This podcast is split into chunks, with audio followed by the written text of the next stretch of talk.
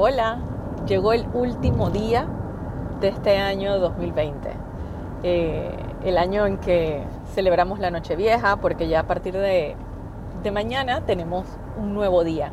Y sabes que estaba pensando en que este nuevo día va un poco así como el inicio de un montón de nuevas oportunidades, porque siempre tenemos la posibilidad de reescribir las cosas. Y creo que prefiero verlo de esa manera, verlo como un montón de grandes cosas que podemos descubrir, grandes cosas que podemos experimentar, riesgos que podemos tomar, porque realmente esos son los que van a ayudarnos a probar cosas que no hemos hecho antes y a tener y recibir cosas que tampoco hemos tenido antes. Creo que sabios lo han dicho desde siempre, que no podemos esperar resultados distintos haciendo siempre lo mismo, porque realmente no, no se darían, ¿sabes? No se darían.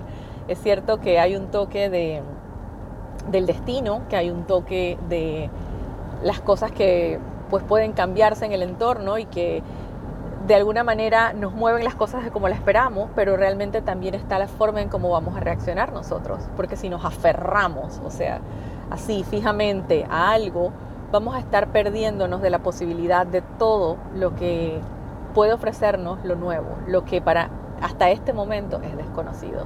Así que en este día de hoy, tómate unos minutos, un par de minutos y, y dale una revisión a lo que fue el año. Es cierto que hay cosas que seguramente quisiste hacer que no lograste hacer por las circunstancias eh, que ya todos sabemos.